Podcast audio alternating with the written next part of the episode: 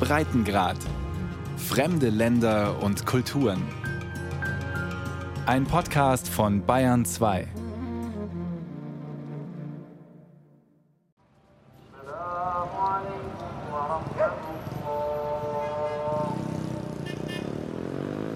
Wenn Sie mit einem Albaner nicht über Enver Hoxha, die Bunker oder den beschwerlichen EU-Beitritt reden wollen, fragen Sie ihn nach Tirana. Alles dreht sich in Albanien um die Hauptstadt. Es gibt ältere Städte, auch schönere im Land. Aber nirgendwo ist der Aufbruch so sehr mit Händen zu fassen wie in Tirana. In der Hauptstadt Albaniens herrscht der Bau. Der Himmel steht randvoll mit Kränen, jaulende Bagger bohren sich in die Erde, dazu kreischen die Sägen. In der Innenstadt wird in großem Stil saniert, entkernt, umgebaut und neu gebaut. Tirana schwingt sich im wahrsten Sinne des Wortes in die Lüfte. Gleich eine ganze Reihe von Hochhauspersönlichkeiten setzen auf spektakuläre Grandezza. Der Forever Green Tower, entworfen von dem italienischen Architekturbüro Archea Associati, erhebt sich mit 25 Stockwerken über der belebten Ruga Ibrahim Rugova. Helikopterlandeplatz und Infinity Pool geben Aufschluss darüber, wer hier wohnen und Büros unterhalten soll. Die vier sanft aneinandergelehnten, blau-grün karierten Tower sprießen wie gigantische Pflanzenstängel aus dem Boden, unregelmäßig geformt, als würde der Wind hier und da in sie fahren. Archea Associati hat auch das neue Stadion am Ceci Italia, dem Italienplatz, entworfen. Mitten in der Stadt schillert es in verschiedenen Rottönen, die hier und da von Schwarz unterbrochen werden. Rot-Schwarz sind die albanischen Nationalfarben. Die Dachkonstruktion wiederholt wiederum die Umrisse des Landes. Die Architektur der achteckigen Arena Competare, in der mehr als 22.000 Zuschauer Platz finden, ähnelt italienischem Design. Elegant, unaufgeregt, ästhetisch höchst anspruchsvoll. Allein farblich ist das Gebäude ein Eyecatcher. Zusätzlich verpasste Akea Associati dem Stadion noch einen hoch aufragenden Turm. Denn Tirana stürmt den Himmel im Sinne eines Zukunftsversprechens. Wir sind vielleicht das einzige Land der Welt, das ein Stadion mit einem Turm hat. Ist das nicht unglaublich? Ich finde es unglaublich. Armando Lulay steht der Dynamik des Neuanfangs etwas skeptisch gegenüber. Er ist Konzeptkünstler und hat Albanien 2015 auf der Biennale vertreten. Um Platz zu schaffen für diese neuen Gebäude, zerstören sie die ganzen alten Villen. Sie sind aus der Zeit des Faschismus oder aus kommunistischer Zeit, diese schönen Gebäude des Rationalismus. Sie brauchen schließlich Platz für die neuen Giganten.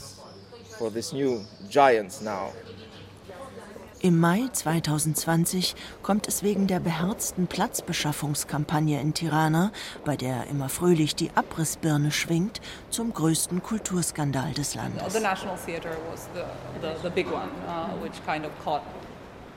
Die Regierung unter Ministerpräsident Edi Rama nutzte den Corona-Lockdown, um das Nationaltheater abzureißen. Ein würdiger Bau des Futurismus, 1938 von Giulio Berté errichtet. Albanien war zu dieser Zeit de facto Kolonie des faschistischen Italiens. Das Nationaltheater figurierte in vielerlei Hinsicht als ein Ort der Geschichte. Als die albanischen Kommunisten unter Enver Hoxha 1945 die Macht an sich reißen konnten, fanden hier jahrelang stalinistisch inspirierte Schauprozesse statt.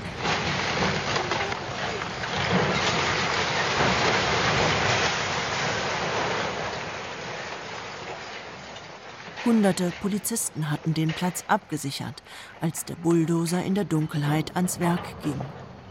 Die Mehrheit der Albaner war gegen die Pläne der Regierung. Auch Europa Nostra, eine Organisation zum Schutz kultureller Güter, gab sich fassungslos. Die Generalsekretärin Snezhka Kvetflik Mikhailovic sagte gegenüber Euronews Albania: We didn't get any Wir haben keine Reaktion auf unsere Briefe erhalten. Die einzige Antwort, die wir bekommen haben, war der Bulldozer, der mitten in der Nacht nicht nur das Gebäude abgerissen hat, sondern auch das Interieur des Theaters, die Kostüme und das Archiv. Die ganze Geschichte wurde in Schutt verwandelt. Inzwischen hat das albanische Verfassungsgericht festgestellt, dass Recht und Gesetz gebrochen wurden, aber die Pläne für einen spektakulären Neubau des dänischen Star-Architekten Bjarke Ingels liegen schon auf dem Tisch. Es geht zumindest robust zu in der albanischen Politik. Ministerpräsident Edi Rama ist Vorsitzender der Sozialistischen Partei PS, Basketballspieler und akademisch ausgebildeter Künstler. 2021 ist er zum dritten Mal wiedergewählt worden. Zuvor war er Bürgermeister von Tirana. Damals, 2004, erzählte er im Rahmen eines Vortrags von seinem legendären Farbprogramm für Tirana. Dammi i colori, gib mir die Farben, nannte sich die Aktion. Die Erwartungen waren sehr hoch, aber als ich das Bürgermeisteramt übernahm, gab es so gut wie kein Budget. Die Leute wollten aber Veränderung.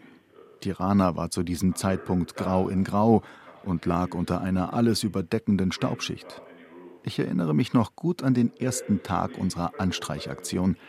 Ich wählte als erstes ein sehr starkes Orange. Der Maler war total geschockt und als er die Farbe auftrug, brach der Verkehr zusammen.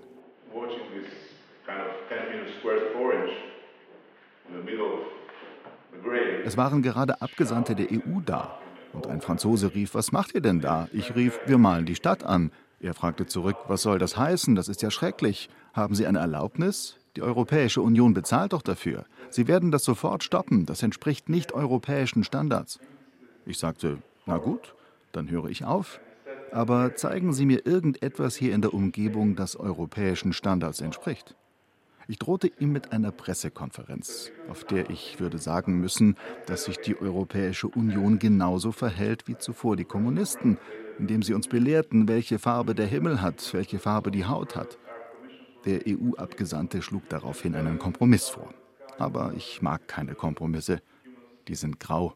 He said, no, no, no, don't do this, but we should find a compromise. I said. Am Ufer der Lana etwa, die Tirana durchfließt, gleicht ein Spaziergang einem einzigen Trip. Plattenbauten, über die sich blaue, rosa, pinke, rote, gelbe, orangene, grüne, lila und aprikotfarbene vertikale Streifen ziehen. Ein Coming-out des sozialistischen Raumes. Der albanische Künstler Anri Sala hatte einen Film über Tiranas Farbrausch gedreht. Im Vorspann kommentiert ein Künstlerfreund: Anri, sag mir die Wahrheit. Sag mir, dass diese Stadt nicht echt ist. Tatsächlich ist dieses Anything Goes bei der Farbwahl nahezu irreal. Aber genau diese Intensität des Unglaublichen zog eine sehr bodenständige Veränderung der Lebensrealität nach sich.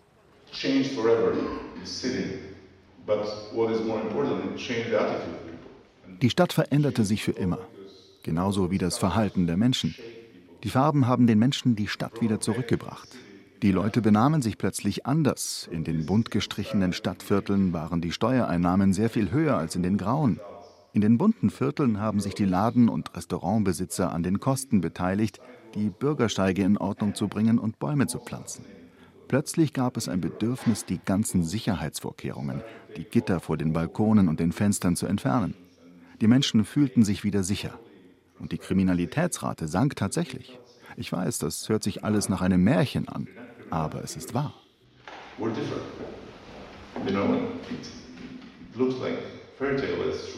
Farbe als Sozialkapital. Eddie Rama hält bis heute daran fest.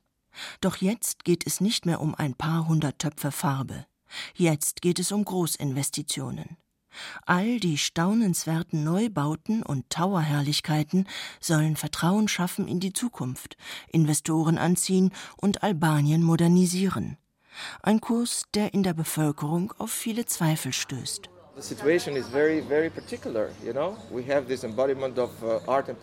die Situation hier ist sehr speziell. Wir haben eine Verbindung von Kunst und Politik in einer Person. Die Regierung will, dass wir ihnen glauben, dass Kunst und Politik zusammen ein großer Erfolg sind, dass sie gemeinsam Dinge anstoßen können und zusammen viel Geld erwirtschaften. Kritik daran ist nicht erlaubt. Man wird gar nicht erst eingeladen, wenn man nur das zur Sprache bringt, was ich gerade sage. Das ist hier die Realität.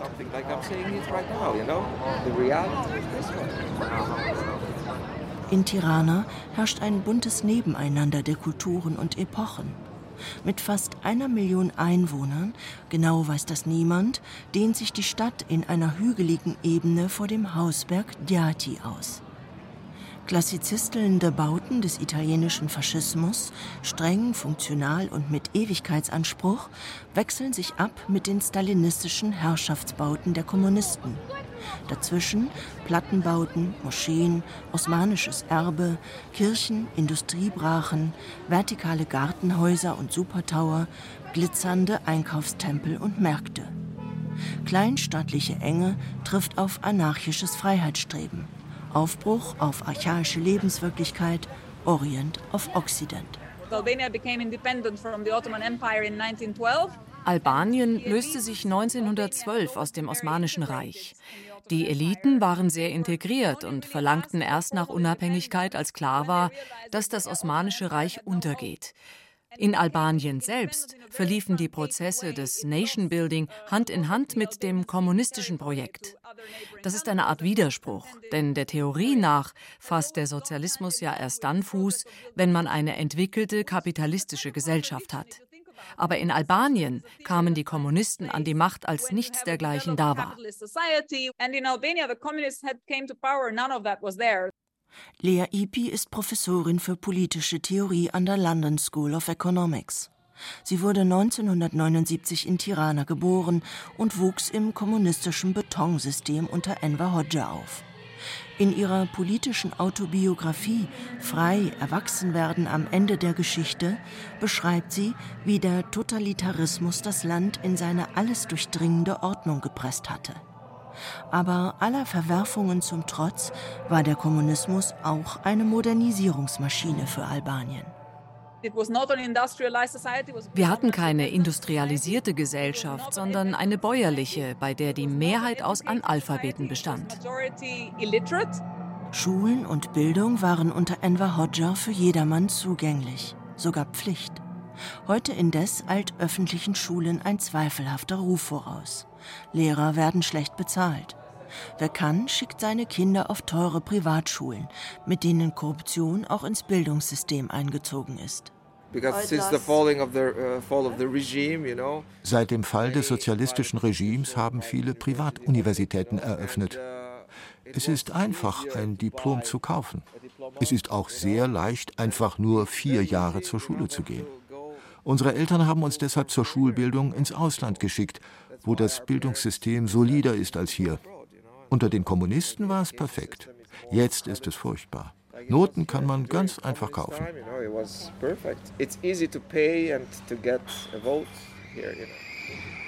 Das führt zu Verdruss, der sich wiederum in die Empörung über eine unzureichende Gesundheitsversorgung oder eine haltlose Sozialversorgung einreiht. In der Galerie Seerta treffe ich die Kulturwissenschaftlerin Yonida Gashi. Sie hat in London studiert und viele Jahre dort gelebt. Es gibt schreckliche Ungleichheit. Wir können nicht dagegen ankämpfen, denn wir müssen immer stabil sein. Wir müssen nett und stabil sein. Die Galeristin springt ihr bei. Die Albaner haben immer das Problem. Wir sind Teil Europas, aber wir sind nicht Teil der Europäischen Union. Ein italienischer Freund sagte mir einmal, dass wir zehn Jahre bräuchten, um Teil von Europa zu sein. Ich war entrüstet. Zehn Jahre sind eine lange Zeit. Inzwischen sind 30 Jahre vergangen und wir gehören immer noch nicht dazu. Im Kern geht es hier vor allem um Fragen der Partizipation und Verantwortung in der Gesellschaft.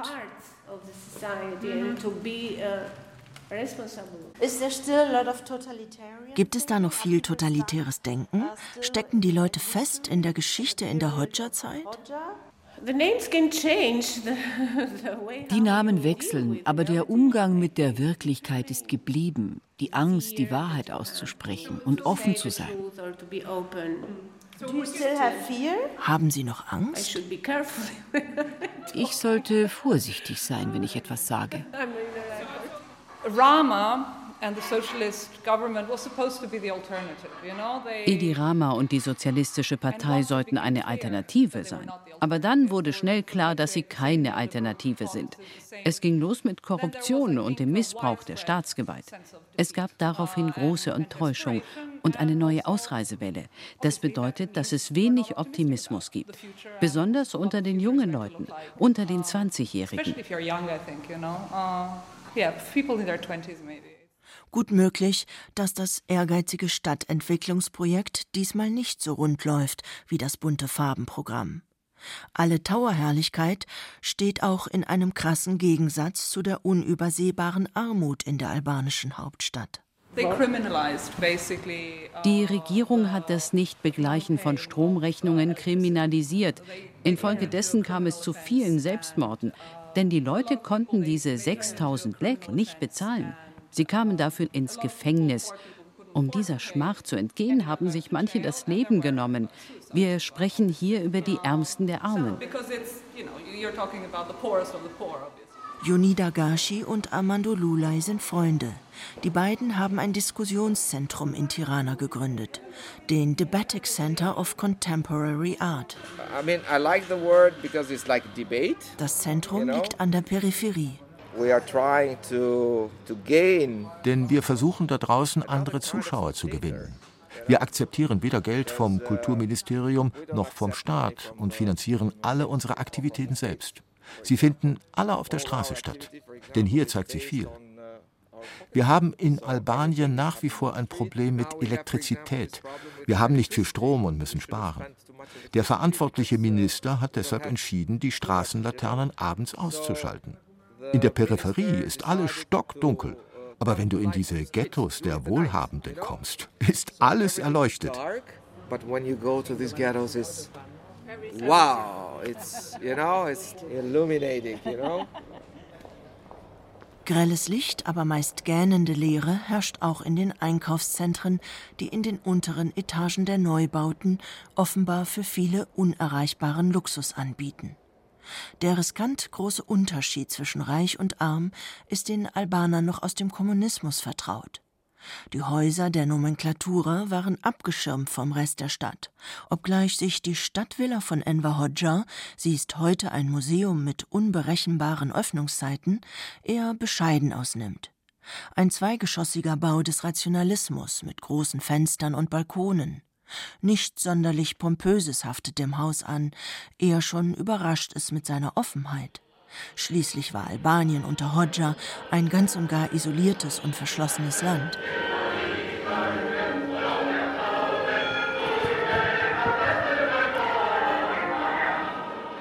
Erst jetzt, drei Jahrzehnte nach dem historischen Umbruch und eine Generation später, beginnt eine intensive Auseinandersetzung mit der Vergangenheit. Sie gibt viele Fragen auf. Dabei geht es, sagt Lea Ipi, auch um einen Konflikt der Generationen. Meine Generation wuchs mit dieser großen Bürde auf, dass die Eltern und Großeltern unter Unterdrückung während des Kommunismus gelebt haben. Als das System wechselte, hat man uns gesagt, jetzt bist du frei und jetzt hast du all diese Möglichkeiten, die wir nicht hatten. Du musst etwas daraus machen. Aber in der Zwischenzeit rang die Umbruchsgesellschaft mit einer Fülle an Problemen, wie etwa Arbeitslosigkeit und Emigration. Die soziale Verfasstheit der Gesellschaft brach vor unseren Augen de facto zusammen. Wir hatten es einerseits mit dem Trauma des Übergangs zu tun und andererseits hörten wir immer wieder von unseren Eltern, du weißt ja nicht, wie es bei uns war und du musst doch sehen, wie gut es jetzt ist im Vergleich zu früher. Das führte dazu, dass eigentlich keine Gesellschaftskritik aufkam.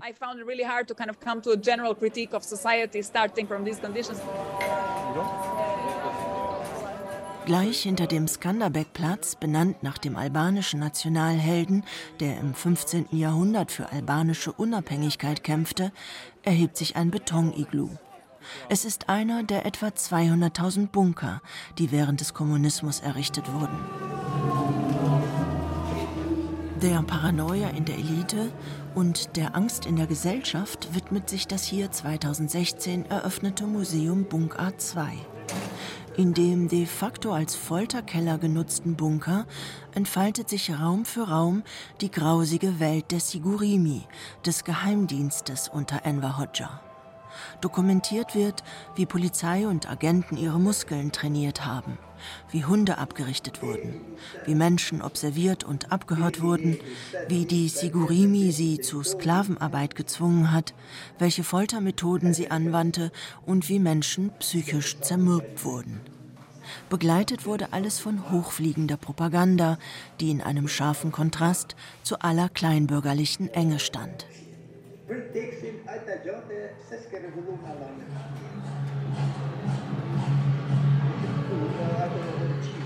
Noch herrscht bei vielen Albanern Scheu und bisweilen Widerwillen, den Terror zu konfrontieren. Viele waren zudem ja auch Teil des Unterdrückungsapparates. And the whole society is constantly shaken by these questions of who was contributing, die ganze Gesellschaft wird permanent von diesen Fragen hin und her gerissen. Wer hat sich beteiligt? Wer hat sich dem System angedient? Wer hat andere denunziert? Wer hat seine Genossen verraten? Wir brauchen die Wahrheit. Denn es gibt immer noch Menschen, die in kommunistischer Zeit verfolgt und seither vermisst werden. Familien wissen bis heute nicht, was mit ihren Verwandten passiert ist. Deshalb kommen wir nicht um die Wahrheit herum und müssen uns mit der Vergangenheit auseinandersetzen. Aber wie in allen traumatisierten und polarisierten Gesellschaften geht es neben der Wahrheit auch um Versöhnung. Die Frage nach Versöhnung ist in Albanien dramatisch, denn die Gesellschaft ist so zerstritten, dass nicht klar ist, wie sie konsolidiert werden kann, wenn die Wahrheit ans Licht kommt. Wir haben es deshalb mit einer fortlaufenden Debatte zu tun. Wie kann man die Archive öffnen? Wer sollte Zugang haben? Es gab viele Anstrengungen, eine Form der Vergangenheitspolitik zu finden, denn die Geschichte ist sehr gegenwärtig.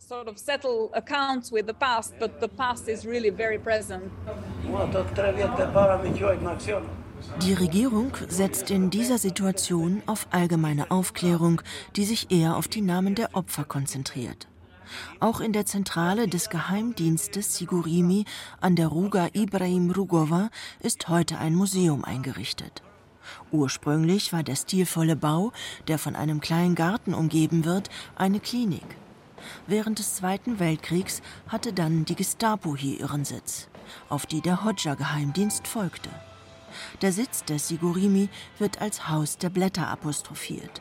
Nicht nur, weil es tatsächlich viele Bäume umstehen, sondern auch, weil hier beschlossen wurde, ob Menschen fallen wie Blätter. Manche kamen mit Zwangsarbeit davon und mussten beispielsweise bei Berat im Süden Tiranas den Namen ihres Schänders mit schweren Steinen an den Hang eines Berges legen. Enver konnte man da lesen, wahrscheinlich selbst vom Mond aus. Armando Lulay hat den Schriftzug in eine Botschaft für Albanien verwandelt. Jeder Buchstabe war 150 Meter hoch. Ein sehr großes Wort. Sie haben Hodgers Namen aus Steinen gelegt und sie dann weiß angestrichen. Ich habe die ersten Buchstaben von Enver umgedreht. Und jetzt steht da Never. Niemals, nie wieder Terror und Diktatur. Die Vergangenheit sorgt noch immer für Unruhe. Sie ist noch lange nicht vergangen. Auch wenn das neue Tirana mit lauter architektonischen Eyecatchern einfach abheben will.